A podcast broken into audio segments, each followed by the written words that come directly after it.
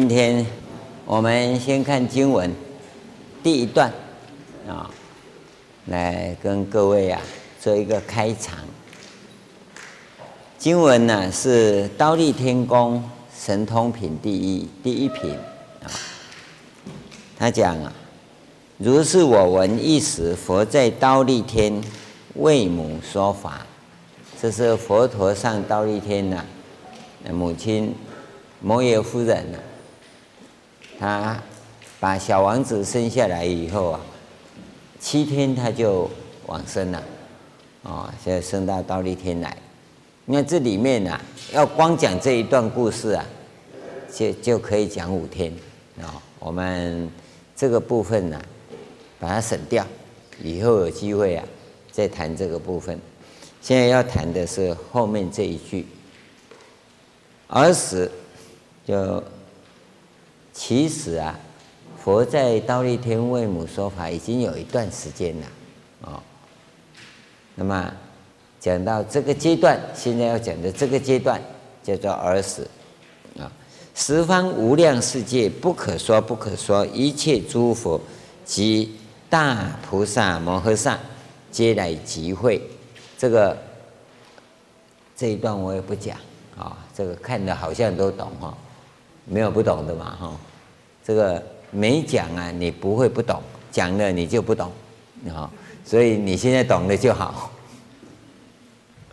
我们要讲的是下面这一句：赞叹释迦牟尼佛，能于五浊恶世现不可思议大智慧神通之力，调伏刚强众生之苦乐华。各遣使者问讯世尊，这个十方诸佛啊，各大菩萨来到娑婆世界，赞叹释迦牟尼佛说，能与五浊恶世现不可思议大智慧神通之力，啊，调伏刚强众生之苦乐法。那我们现在要问的是这个。不可思议大智慧神通之力是什么？我我跟各位讲，这个就我跟各位讲的一个方法。这个经文你就这样念过去呀，天天都在念，你不会开悟。为什么不会开悟？因为白纸写黑字，我们都认得。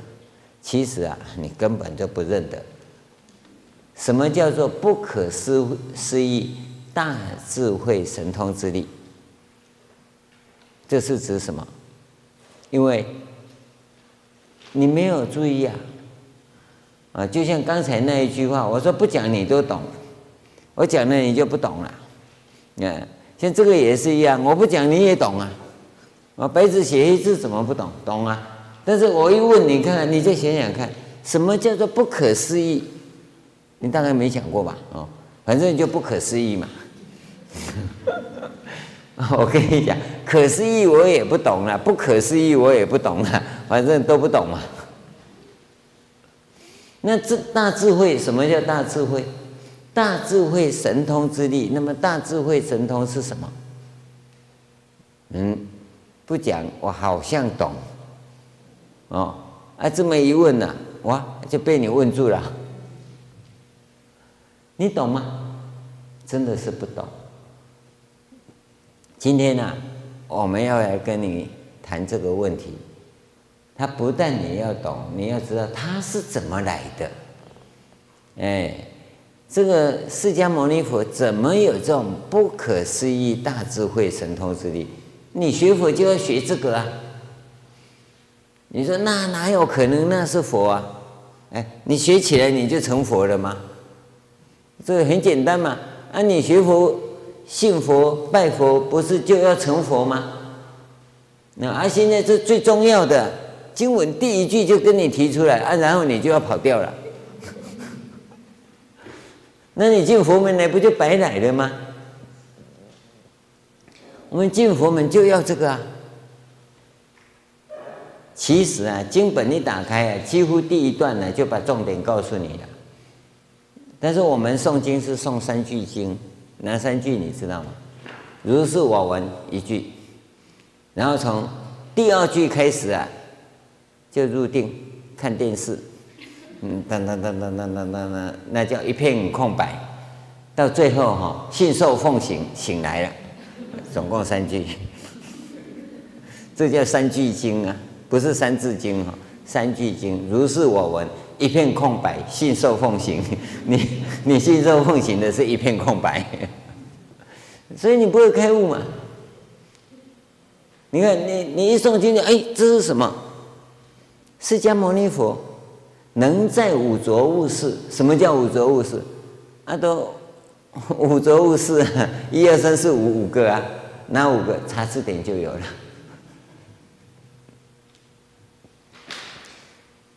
这个就是我们在学佛的过程里啊，你产生一种惯性，产生惯性啊，是学佛最最大的一个陷阱。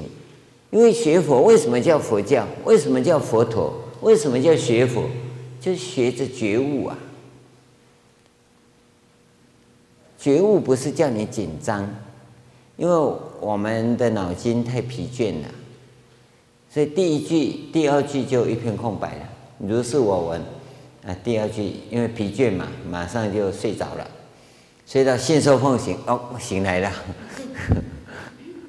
所以你诵经这三句经内容都不知道。其实每一句啊，你都应该带着这种警觉性。人生只要处处都能带着警觉性，那我们有一句大家常知道的。你带着警觉性，就会活在当下。常常很多人在讲说，师父要怎么活在当下？活在当下就是觉悟的人生啊！啊，你现在没有办法，是因为太疲倦了。疲倦什么？不是累，你真的不是累的疲倦，累不疲倦，你是劳，劳知道吗？操劳，你的心在烦恼。那个烦恼使你累的，真的不是累。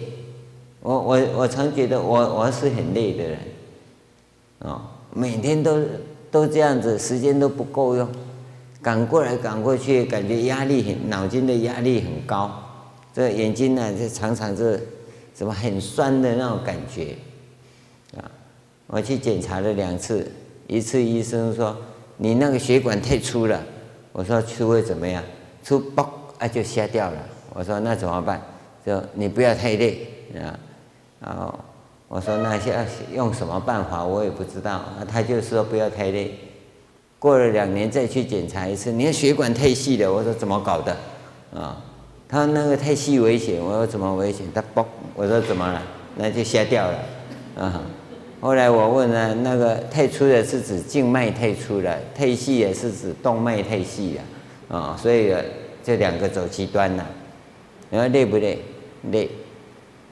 但是这个累啊，你不会感觉啊，那种一片空白的情况。你真的累是劳，疲劳的劳，那个劳是来自你的烦恼，来自你的烦恼。你不要有烦恼，身体疲倦不要紧，身体再累都不要紧，但是心呢，就是不能烦。心烦呐、你的意志力，我们叫生命能量啊，就会消失。消失啊，你想提就提不起劲，人生会没意义，活着没兴趣，无精打采，意兴阑珊，那活着跟死的差不多，啊，只是会动而已啊。那那这个就是太烦了，太烦，缺乏生命能量，体力好像也有哦，还有体力。还能开车，还能跑，尤其还会骂人，那就是表示体力有，但是你的生命能量没有了，所以躺下去睡觉哈，噩梦连连，噩梦连连，对不对？因为你你的生命能量已经透支了，是负数的，嗯，你那个操劳要怎么减少哈？你去注意看看，睡觉脚。不会做梦啊，就证明你没有烦恼。哦，我我是跟跟各位讲，不要有烦恼，真的是学佛就是无忧嘛，忧就是烦恼嘛，无忧。所以佛在无忧树下降生嘛，啊，我们学佛就学着一个无忧之法，没有忧愁的法，啊，吃好吃坏无所谓，啊，长得漂亮不漂亮没关系，人家爱我不爱我没关系，我就不要烦恼，这样就好了。你烦恼一堆啊，啊，漂亮惹烦恼干嘛？对不对？啊，啊，有钱惹烦恼干嘛？哎，留意不要烦恼。而这个不要烦恼的问题呢，就是佛法的重点。佛法不是教你特异功能，是教你没有烦恼。啊，你你要跟佛学，也学这个不要烦恼，这叫无漏，没有烦恼。那那好处太多了，讲不完了。啊，不管怎样，你没有烦恼，对你是最得利得利益的嘛，对不对？那我想，各位。怎么样？要不要？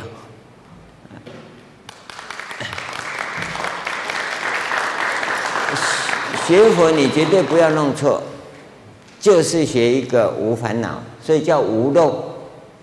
无漏，五种神通没有用，第六个无漏通、漏尽通，这个是最重要。啊，得了漏尽通就是正阿罗汉，正阿罗汉没烦恼。啊、哦，你你想找他麻烦，他不起烦恼啊、所以你以为你欺负他、揍他、打他，他不起烦恼？哎，这个是我们学佛人要学的地方，不是什么特异功能啊！你记得这这个部分。那么这个地方，诸佛菩萨们。赞叹释迦牟尼佛啊，能够在这五浊物事，五浊里头，第一个叫时间浊，叫觉浊，这个觉呀很混浊，这个时间很混浊啊。第二个是见浊，见意见的，你大脑都胡思乱想，都想不好的，贪嗔痴太重，这个叫见浊。第三个烦恼浊，你不是一个烦恼，你很多烦恼，有没有人只有一个烦恼的？只有哪种人呢？穷人，穷人烦恼只有一个，没钱。哦，你有了钱然后，你烦恼一堆。有钱人烦恼就多了，没钱的人就烦恼没钱而已啊。你你注意看看，哦，所以我们这个时代叫五浊物是，不是说你很穷啊，是你很富有啊，烦恼才多啊，啊。你看啊、哦，金融海啸，穷人绝对淹不到，你放心。富人、有钱的人啊，全部卡住了，财产马上蒸发掉了。为什么？你烦恼了，现在全部套住了哈。很多人住总统套房了，有人住七星级的哈。听说台湾说七星级就后面七个零的被套住了，六星级就后面六个零套住了哈。多少人这样被套住了？没有钱的人呢、他说：“什么叫金融海啸？对吧？跟他无关嘛。所以你要知道，每个人都有个人的烦恼，这个叫做烦恼啊。烦恼无边无边誓愿断呐，无量无边的烦恼，你要怎么断？啊、这这个是我们学的，这。”第三个、第四个啊，是众生浊，众生种类啊，也太复杂了，不单纯啊。第五个叫命浊啊，我们的身体里头啊，各种病都有啊，莫名其妙的病你也会跑出来，去检查又没病啊，回家就腰酸背痛一大堆啊，这命浊嘛啊，你因为医医生的能力只能这样子啊，查也查不出来啊。好，那么这一种混杂在一起的情况之下，那么释迦牟尼佛怎么运用他的大智慧神通之力，来调教这些啊刚强难调的众生，让这些难调难服的众生呢知苦乐法？现在我们要谈的是佛陀怎么有这样的智慧？我想我们要学的是这一点，我们只能够这样讲：我要学不到百分之百佛陀的这个智慧啊，也要有六十分呐、啊，对不对？啊，那我佛陀怎么来的？我们就要怎么学呀、啊？那你假如不能去探讨这个部分，你就不叫学佛了，不叫学佛了。昨天跟各位谈到禅观易学，今天要跟各位谈的，也就是谈这个东西。禅观呐、它是训练我们一个基本定力，一个基本的定力。那古代翻译翻成禅挪，这是印度话啊。现在叫 meditation 哈，已经是现代化，属于白话的 meditation。它在古代啊是叫禅挪哦，那我们翻成中文呢、叫禅定，禅是印度话，定是中国话，意思就是那个禅的意思就是定，是这样子。那么因为定啊，你会以为打坐在那里叫做定啊，所以大德们呢、古来的大德觉得这个字这样翻不好，他不翻禅定。就叫禅观，那观呢、啊，就观察的观呢、啊，观光的观。这个观里头啊，也就是这里头定啊，是活的，不是死的。哦，那它有一套工程跟运作在里面。那这个工程工程跟运作要怎么样呢？它它另外有一套教学方法。这一套教学方法到目前来讲，哦，中国算失传了，失传。你不要担心，因为中国人的生命里头有一个基因，叫再生能力。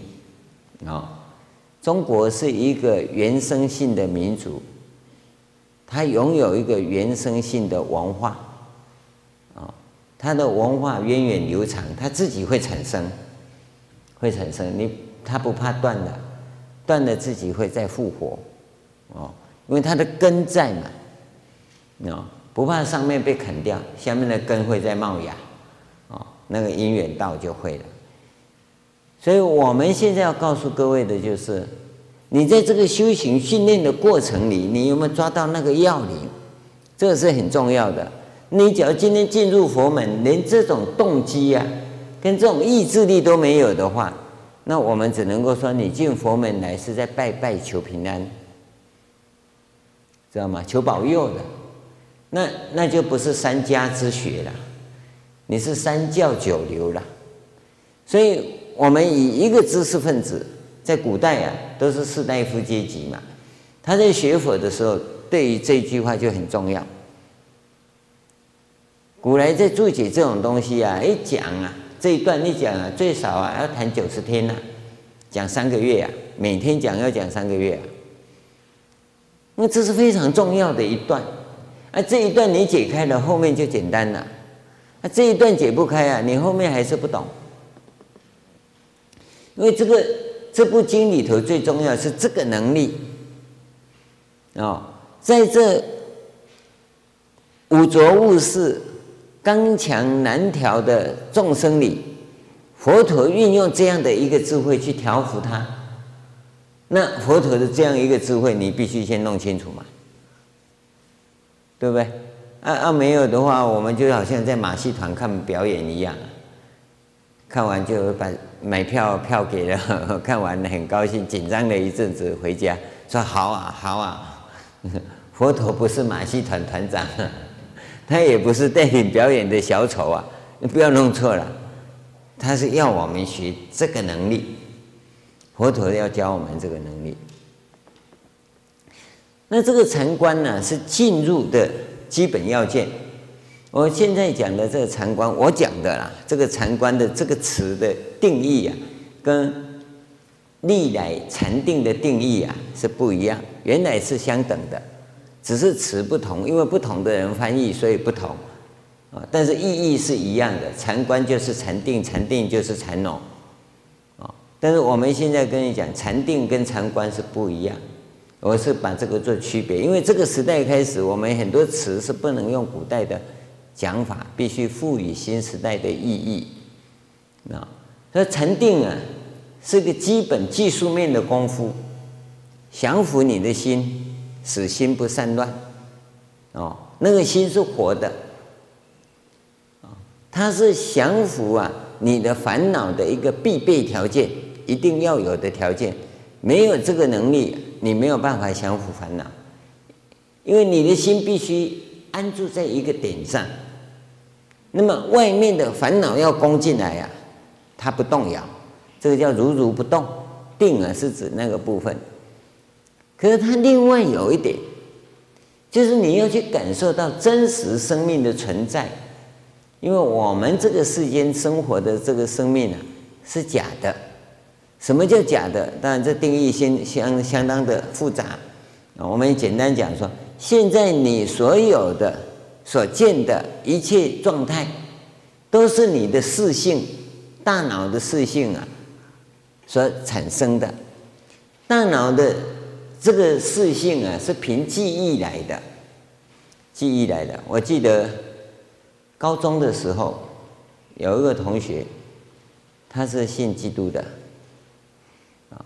然后你知道，我们中国人都喜欢龙嘛，啊，龙年啊就讲龙啊。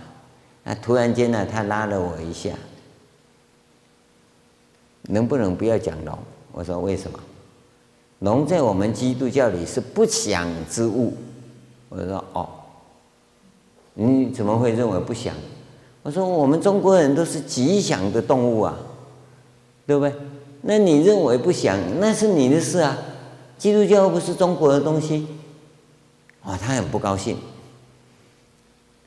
好了，这个问题就在这里产生了。龙是吉祥的还是不吉祥的？它是不是一个虚幻的东西？对，你可以认为吉祥，也可以认为不吉祥嘛。所以吉祥不吉祥是个虚幻的嘛，对不对？那是一个民主意识而已嘛。我们中国人看乌鸦不吉祥，对不对？我是听说啊，日本人说乌鸦是吉祥的，啊，我中国人喜欢那个什么喜鹊，啊，常常用个笼子装着，拿到一公园一挂，叽叽喳喳叫，哇，好高兴。日本人最讨厌喜鹊，吵死了。那到底是乌鸦吉祥还是乌鸦不吉祥？所以这这个是一个意识形态嘛，所以它是什么？是虚幻的。它可以吉祥，也可以不吉祥，都都是凭你一个人嘴巴讲的嘛。因为乌鸦还是乌鸦，它在树上还在树上啊。你再惹它，它是把撒一把给你啊。所以你要留意到，大脑所产生的东西本来都是虚幻的，都是虚幻的。我们现在一直沟通，一直在沟通传递的种种讯息啊，其实它也是虚幻的。你知道吗？现在你用电脑那么快，五分之一秒，全世界都能通的，这个速度快吧？都是虚幻的。这个虚幻有个好处，帮助你传递讯息，让对方知道这个是可以，这个虚幻可以做得到。可它对你的生命来讲一点帮助都没有。讯息传得越快，只有一个效果，叫烦恼越增加。信息越慢呢，你烦恼越少，啊，很快那边发生什么事，马上丢给你，你马上知道，讲是这样子，其实马上知道烦恼就到，所以这叫虚幻的。那有一个真实的生命是什么？那个真实的生命是要你去经过培养训练以后，你才能感受到。那么要感受这个真实生命的部分呢，那就有很多种讲法了。各种不同的语言，这些语言呢、其实不重要。这语言背后所讲的那个，那禅宗是最好最好的一个名词啊。他讲的就是那个，你讲什么？那个，那个能不能指出来？那个指不出来，讲都不算。所以现在很多人只会在语言上争辩，而不知道他讲的内容是什么。我们语言可能不同。但内容可能相同，你知道吗？假如语言不同，内容就不同，那可能是假的，完全是假的。譬如说，现在我们讲政治，大家都要为国为民，这没有错吧？啊，既然出来竞争的时候，证件拿出来说你的比我好，那就给你当嘛，有没有人这样？没有啦，没有啦，你的比我好，你哪会比我好？我的一定要比你好，因为你不是真的在为民服务，你真的是什么？你想要当选这样而已，对吧？那么为民服务只是一个媒介，你只是要选票嘛，让你当选而已嘛，那。现在的为民服务是，我用什么话讲，对方愿意投给我，只是这样而已啊！你真的在为民吗？未必啊，未必啊。那这样的话，你就没有注意到那个，你只是什么？你的那个就是选票嘛，对不对？你要怎么讲可以得到选票啊？而不是怎么讲要要表达出来我要服务人民的那个东西啊！你的目标已经转移了，转移了。所以口口声声讲为民呐，未必是为民，为的是选票。而选票以后是什么？那我们就不讲了啊，那就五浊恶世了，对不对？所以我们在训练的这个真实生命是什么的时候啊，它有一套标准。除了禅定的那个部分以外，那就是你的观念转化，观念转化。真实生命啊，有很多种定义。啊，传统有传统的语言，光是我我们这样在谈的时候，就产生了几个现代要表达的语言出来。传统的语言说三法印，啊，空性的一法印，啊，还有我们法身，这昨天讲过的这三个部分，那三个状态啊，其实指的都是同一个啊。就这个虚幻的生命以外，那个真实的生命是什么？产生真实生命的觉受以后，它有一种能力，那个能力就是这一个不可思议大智慧神通之力。它这个地方啊是这样讲。那么这一个名词啊，不可思议大智慧神通之力啊，我们呢、有一个比较简单的名称，叫做三昧力。三昧，三昧三是正。昨天讲的阿耨多罗三藐三菩提的三呢，这个三是正的意思，昧啊是定，所以三昧是正定啊。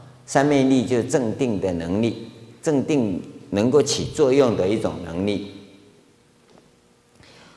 我们这辈子啊，只要训练一个三昧力成功啊，就不得了了啊。而我们现在所训练的三昧力是小三昧，不是大三昧。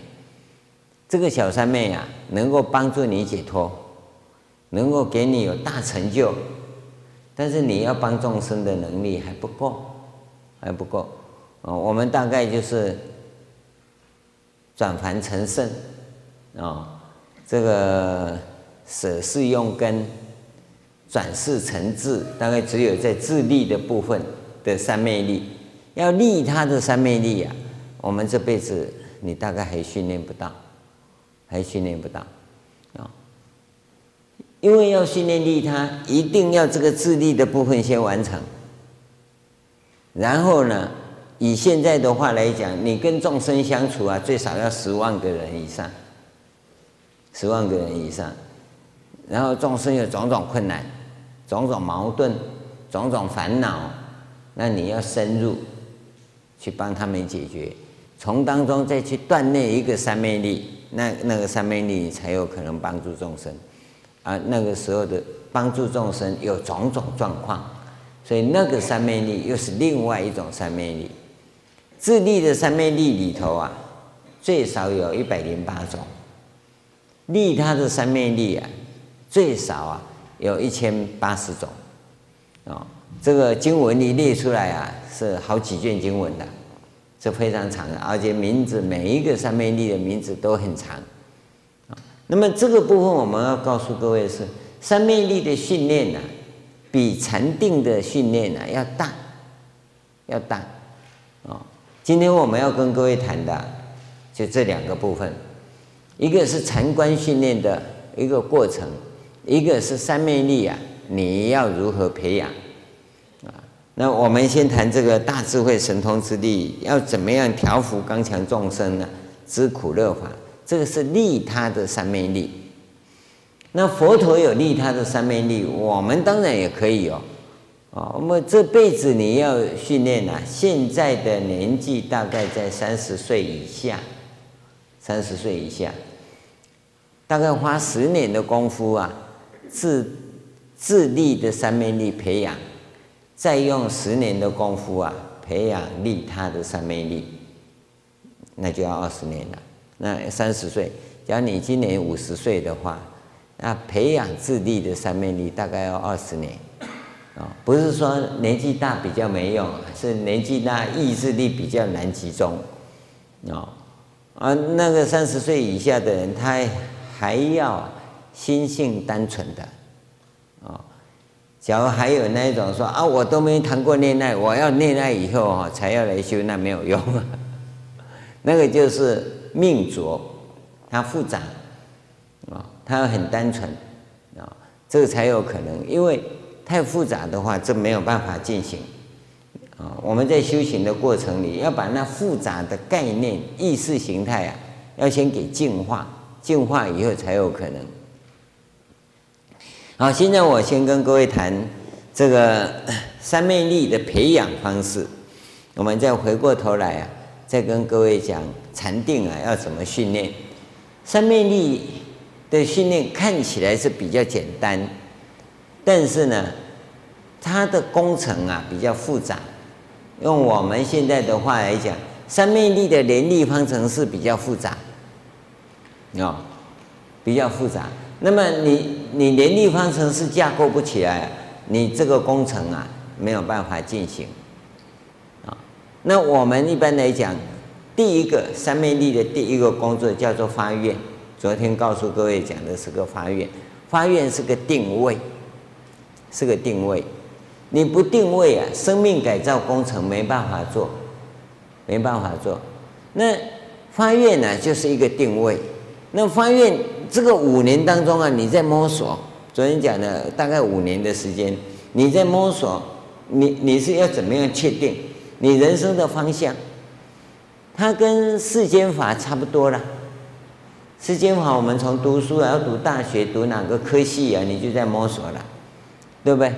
啊，而有的进了大学还要换科系，不但换科系，读硕士还要再换一遍，读博士再换一遍。出了社会再换一遍，博士后研究又不一样，到最后呢，开计程车去了。哦，他的人生都在摸索，都在摸索，啊、那这个时候呢，就证明说他的定位是不当的，定位是不当的。那我们的定位啊，不可能这么不当，所以呢，你第一年先写下来，第二年你再检查看看，你就会有很大的调整。第三年大概就已经定了，啊，经过两次，就两年的时间，你仔细的检查一遍了，已经定了。第四年呢，大概修正一下，啊，有的人会有很大的变化，是到第四年他才确定，啊，因为已经有三年的时间了，啊，而这个呢，对我们凡夫来讲，它绝对是从生活中出来，那么跟你的兴趣一定有关。你的兴趣，你不要掩饰啊！我的兴趣我要逃避，你不用。要师佛的愿哈，你看药师缘一定是个美食专家啊，所以他发愿的就是什么？呃，要个众生都有好吃的，对不对？而且呢，他一定是很重视穿服装的啊，所以他的服装应该很美、很华丽的。所以呢，我成佛的时候，众生也都要好衣服穿。对不对？这这是他的特性嘛，你不用隐瞒，不用隐瞒，哦，那我们也是一样，你发现到底你的兴趣在哪里，你就从那里来，摸索确定以后啊，那在这五年当中，愿一发就一定要做，朝那个方向去做，但是呢，你不一定会很顺利。这个时候就产生了几个现象，第一个，你要对三宝具足信心；不管怎么样，这个菩提道，这个菩提愿绝不终止。这第一个。第二个呢，你发生的任何挫折与困难，回到佛前做报告。这诸不如意事啊，一定向佛陀报告，然后拜忏。一个不如意事啊，一百零八拜。你只要认为太少哈，你可以加一倍。我不反对啊啊！你要减少啊，那你的痛苦就会增加，会延长。所以你就尽量拜，一直拜。啊，你说他天天找我，你就天天拜；天天找我麻烦，我就天天拜。他一定会消失。你不要去跟他讲为什么。不要，这这是一种生命的本质。修行只有拜忏。你反省检讨，反省检讨。你你你在拜忏当中，对方会改变。心如工画师嘛，你自己的心这个画家，你调整好，外面的世界就转变了。你只要不愿，那就没办法。而且心呢，是建立在对三宝的坚定的信心上面，就这么三个条件：一个发愿，就行菩萨道的愿；一个对三宝具足信心；一个就是有任何的挫折、困难、不如意等等的事情啊。佛前做归零功课，归零就回到原点，重新来。当然有些事情你能解决的就解决了，可是我们不处心积虑去解决那些问题，因为那些困难不见得你能解决。就算你能解决啊，你大概也会开始离开原点，离开生命的原点太远，不必啊，所以都做归零功课。说不定你今天想的要如何如何应付明天的事啊？因为你做归零功课啊，明天的情势已经改变了，已经改变了啊！所以归零功课是对我们来讲啊，改变人生非常好的一种方法。那么你在做这种功课的时候，大概也三五年的时间了。那么你假如是这样发愿的话，这些归零功课跟菩萨愿啊，顶多晚两年而已，你就会发现啊，它有不可思议的状态，不可思议的状态会产生，那个你不用担心啊，啊，你也不要暗示自己有什么不可思议的情况，反正到时候你自己就知道。啊，这个呢，就在于你的生活、你的人生面对佛陀的时候怎么处理。就是这个样子，啊，它会产生哪种情况呢？世间世间事的转变，我不跟你讲，你你是自己会知道，因为我在讲的话就会陷入一种矛盾，啊，每一次啊，海云法师讲啊，都讲他怎样怎样，因为我的事情就那么多嘛，啊，所以不要老是讲我的事，你的事就会产生那种不可思议的地方。但是最重要的，就当你这个愿力开始产生那不可思议境界的时候，它主要是一种状况。你的三昧力、愿力已经转变成三昧力，三昧力在改变你的业力。你的业力怎么改变？你不知道，因为很多业已经消消除了，消除不现前呢，你不知道。很简单的话讲，叫你的命运已经开始改变了。很简单的告诉你，算命先生算你已经算不准了，知道吗？这个是最大的改变。业力啊，只有三昧力能改，只有正定的力量能改，不是一般的禅定，一般禅定还不能改。那你假如看说，智者大师的哥哥有没有？现在的话来讲是个将军。哦，这个将军呢、人家跟他算命，一个月内要死，啊、那他来跟他弟弟讲，那我要死了怎么办？那他就叫他数息观，智者大师叫他哥哥数息观的。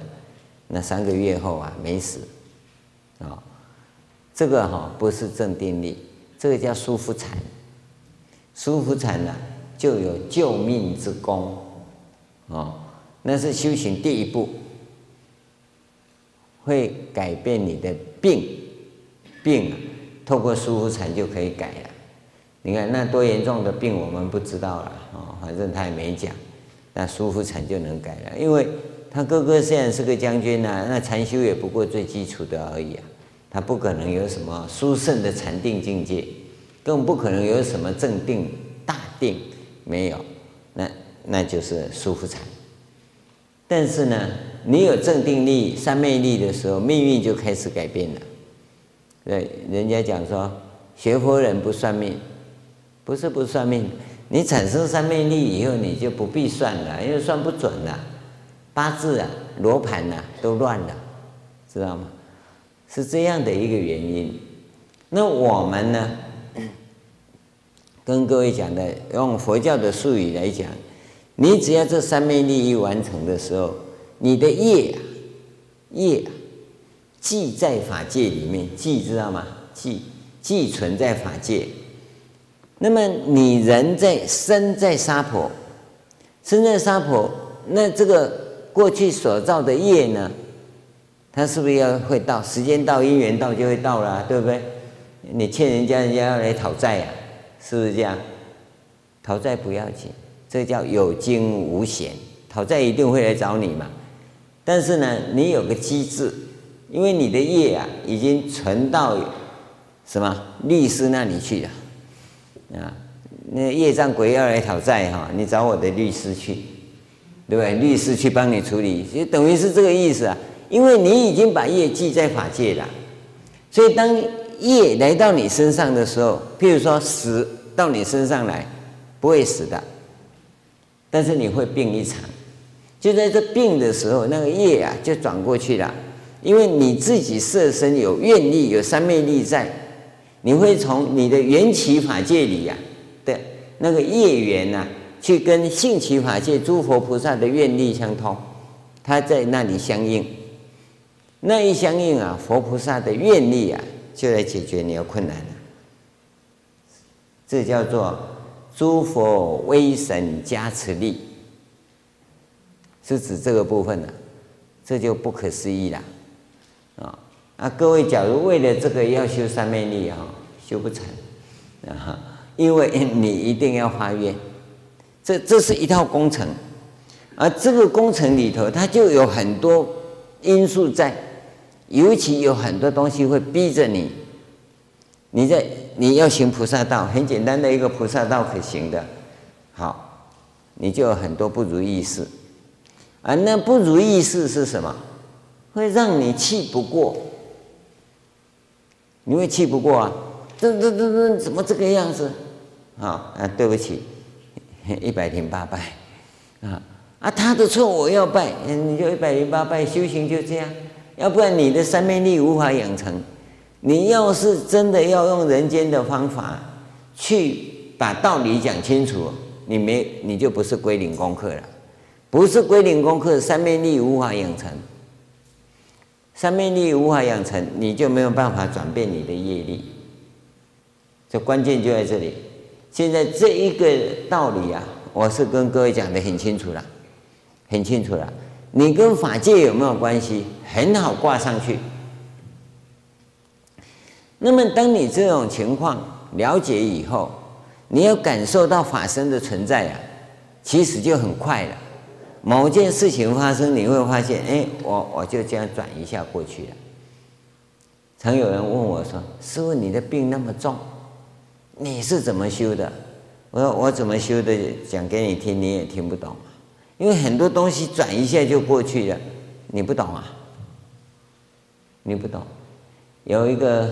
陶艺师啊，那陶艺师在捏陶，捏到一个地方老是捏不好，他问他师傅，他师傅说好，他捏捏捏，他在捏啊，师傅在看，啊，也不跟他讲。过了一个多月了，他又捏到那个地方啊，他师傅就从后面啊，嘣，把他弄一下子，哒，他进去了，完成了。那师傅说啊，懂了吧？他懂了，懂了。你要留意到，讲老师不是没讲，老师都讲了，你就坐到那边那个地方就转不过去，啊，这个时候老师啵一声呢，哎，他手进去了，哦，原来来到这里就一个动作，这样就过去了。在修行当中，很多你心性的转化，是你自己拿捏才知道。而要拿捏那个心性如何转化的时候，你只有硬磨啊，一直磨啊，那就在那个地方气不过的地方，你要气得过。啊，你硬要跟他讲道理呀，三昧力不能成就。三昧力不成就的时候，你要改造生命啊，有困难。没有困难。我们汉传佛教最殊胜的地方是从这里直接下手。这个是指自自立的三昧力，这么一转就过去了。那么，当你一再的跟众生相处，众生种种的苦难，你开始想要去帮他解决。告诉你，众生很多事你是没有办法做的。你怎么做？一个太太来，跟你哭啊哭啊，他先生怎么不对不对啊？实在他一讲就很想揍他先生啊，啊啊！那你能揍吗？我说你请先生来，我听跟他讲，不要听他讲。我说为什么？你一听他讲就不会听我讲，哎。我听他讲就不会听你讲，那啊我只能听你讲，不能听他讲。是你要做功课回向给他，叫他赶快怎么样怎么样哦。师父哦，变成信徒的傀儡呀！啊，你要做功课回向给他，叫他怎么样，快去死啊！师父可以做吗？那众生就是这样，你不听他讲也不行啊。然后呢，他就包个红包给你，你非得跟他做不可。他写个回向文给你，叫你要照着他这样念，那你怎么办？啊，因为他很气呀，很气，他要找个发泄的地方啊。然后啊，这个时候呢，你就好像上断头台一样，啊，呃。你是个修行人，你不能诅咒众生怎么样啊？啊，虽然他叫你做，你还是诅咒另外一个众生去死啊，这不行啊！那怎么办呢？哦，那你你自己到土地公庙去跟土地公讲，土地公没你的威神力，哇，他是呀，他不是要你威神力，他只是来发泄呀，啊，所以你要知道，当他跟对方。气不过的时候，那就找和尚出气嘛。红包里装两百块啊，一百块不知道，台币啊，不是加币啊。你就要去做一大堆的坏事啊！哎，你要这样一再的、一再的跟众生相处，你才知道怎么去帮助众生、调伏众生啊。通常这种事情啊，大部分都是女众来的，男众不会来，啊，男众不会来你这里哭哭啼啼呀，啊，男众来哭哭啼啼，我就一巴掌打下去呀，对不对？啊，女众来你又不能巴掌打下去啊，对不对？所以你跟众生相处要相处的量大，单独几个你没有办法找，你没有办法生智慧嘛，因为那。那个说什么做年糕一样，你才弄两下子啊，年糕不熟，不熟了。那要要弄很多次啊，要弄很久啊，那怎么很久？那众生要来的多嘛，哦，那众生就那么难缠啊。众生的命浊啊，见浊啦，烦恼浊啦，觉浊啦，有没有？好了，那你怎么办？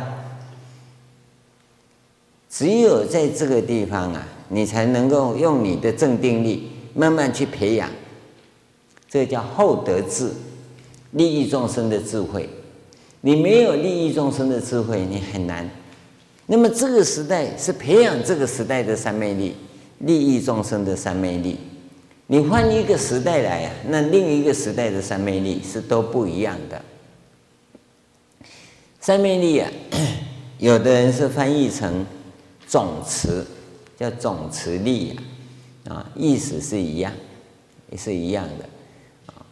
那么有的人就翻译陀罗尼啊，也是一样的意思。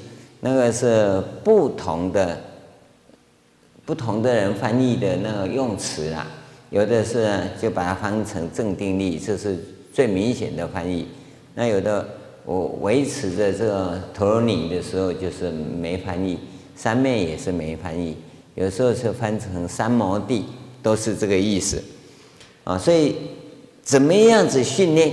怎么训练这个三昧力？这个讲起来是很简单的。那这里面有很多工程要做，就你自己在调试的过程里，自自受自利的时候，自受用的时候，你也也有很多要去调的，这些不如意事太多。当你自受用完成以后，你还要再培养一个他受用，就利他的部分。那么利他的这个三昧力啊，是比自利的三昧力更难，而且它量更多。因为众生种类太复杂，随着时空的不同啊，都有不同的时空。我们现在这个时代啊，这样子好好讲，因为大家很熟嘛。另一个时空你根本不知道，根本不知道。那只有你到那个时候，你再去学。华严里头啊，讲到世界的不同，讲到众生的不同，那它很多。可是那些东西对我们来讲，因为你没去过，你根本就不知道。根本你就不认识，那现在来讲也没意义，所以我们现在讲的只是指现在的部分。好，我们跟各位谈的这个部分，那我还要再跟各位谈一个，就从发愿、忏悔到归零这三个功课啊，发愿一个，忏悔一个，忏悔是反省检讨啊，归零功课，这个是你修学三昧力的三个主要的落实点。现在我们刚才讲的三个条件呢，具足信心啦，归零功课啦，啊，行菩萨道啦，这是三个要件没有错。可是你在进行的时候，归零主要是忏悔，可是你还要常常发愿，那个愿力要经常提醒我要做什么做什么，不然你的菩萨道常常会偏差，啊，因为有压力有挫折嘛，嗯，人性的弱点就是常常会改变，会适应那个环境，会去调。调到最后，你的本愿不见了，哦，所以愿呢还要再调回来，调回来，啊，对于环境的变化，你的愿力是可以调整，调整是更坚强、更周延，而不是调到时钟了，啊，跑掉了就不算了，啊，就归零功课，一再的要做归零功课，就就是这个原因。这三个呢，是使我们在菩提道上。永不退转的三个要件啊！发愿一再的发愿啊，忏悔一再的忏悔，归零功课一再的归零功课。归零功课啊，为什么我用归零呢？就你有不如意事啊，当然拜一百零八拜啊，哦，那你要得意事呢，就不要拜啊。得意的时候还是要拜。跟佛讲说，佛子某某啊，今今天得到一个消息很不错，嗯，跟佛分享一下，嗯，要跟你分享，我先拜一百零八拜，啊，并不是说我得意了我们就忘了，所以叫归零，得意你也一百零八拜，啊，不得不如意啊也一百零八拜，所以你不要以为说哦我又没错要拜，你对也要拜，不是没错就不要拜。这个归零功课啊，我我是觉得是比较中性，啊，不要一直以为我弄错才要拜，不是弄错的问题，啊，如意不如意，通通一百零八拜，这样你就会发现我我们修行人啊是很中性的，啊，得之勿喜，失之勿忧，很中性，啊，能够得到啊，是佛的光荣，威神力成就，啊，得不到我德恨不足，就这样就好了。那这样修行啊，你就会长足进步。这个是指这个三昧力培养的一个方法啊。那么培养三昧力这样做什么？是让我们去感受啊三法印这个本体的存在。因为事实上，你透过这个发愿叫行愿嘛，哈，我们通常讲普贤行愿，通过这个十行愿忏悔跟归零功课，你真正体验的就是法身的那种感受。你你现在刚开始哈，没错，叫你拜一百零八拜是拜得很痛苦啊，越拜越恼火啊。这不听师傅讲经都没关系，一听师傅讲经哈，没错也要拜哈。啊，结果哈我弄对了，大家都很高兴，我还是要拜，这什么意思啊？当你这两边降伏以后啊，你会感受到一种永恒的东西存在。讲不出来，你会感受得到，那就是一种法身慧命的存在。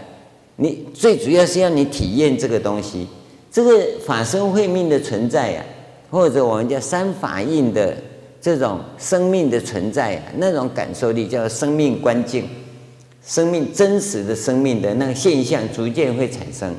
那么刚开始我们体会的比较少，那那种观境会比较小，比较弱。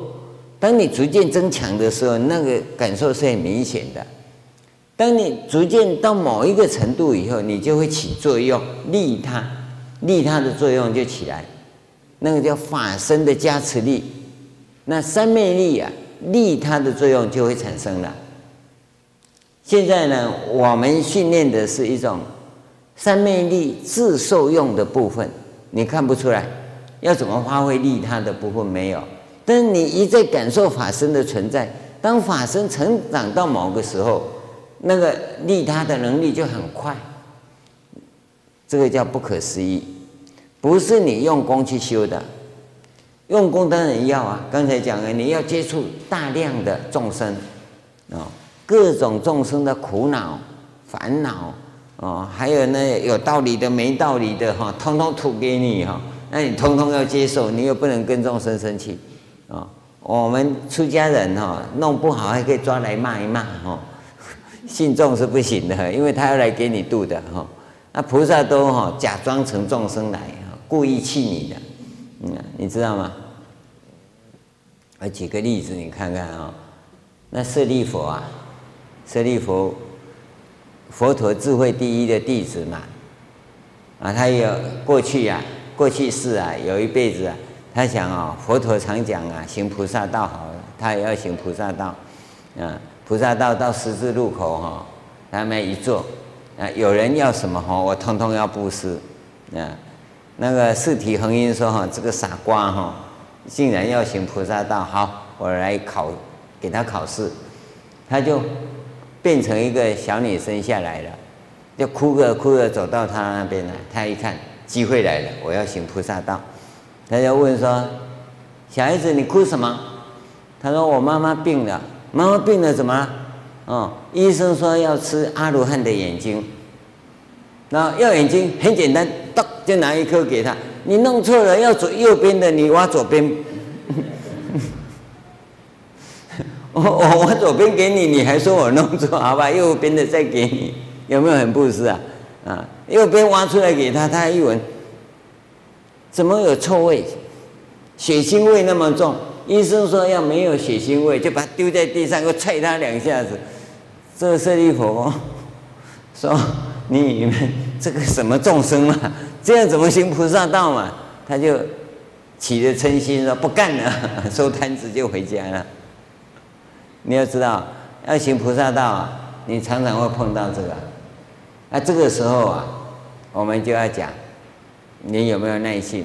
不能起嗔心，所以这这些菩萨们哈，都透过众生啊在考验你啊。这每一次要生气的时候，牙齿磨一磨哈，嘴唇顺便摇一摇，没事没事，气得要死也说没事，因为他不知道哪个菩萨来的，你怎么知道？你怎么怎么骂他？哦啊，这个根本就不合理嘛，不合理又怎样？对不对？啊，菩萨示现就要考验你的耐心呐、所以我们说一念嗔心起呀、啊，百万障门开呀、气归气哈，你还是不要气出来，啊啊，赶快呀、啊，从内心赶快转化掉，这个就是只有归零功课了。每出现一次哈，好好好好，一百零八，一百零八，到时候你忘了，你就一直念一百零八，等他走了，你赶快去拜一百零八，那你就不会气下去了，好吧？我们休息一下，等一下再讲。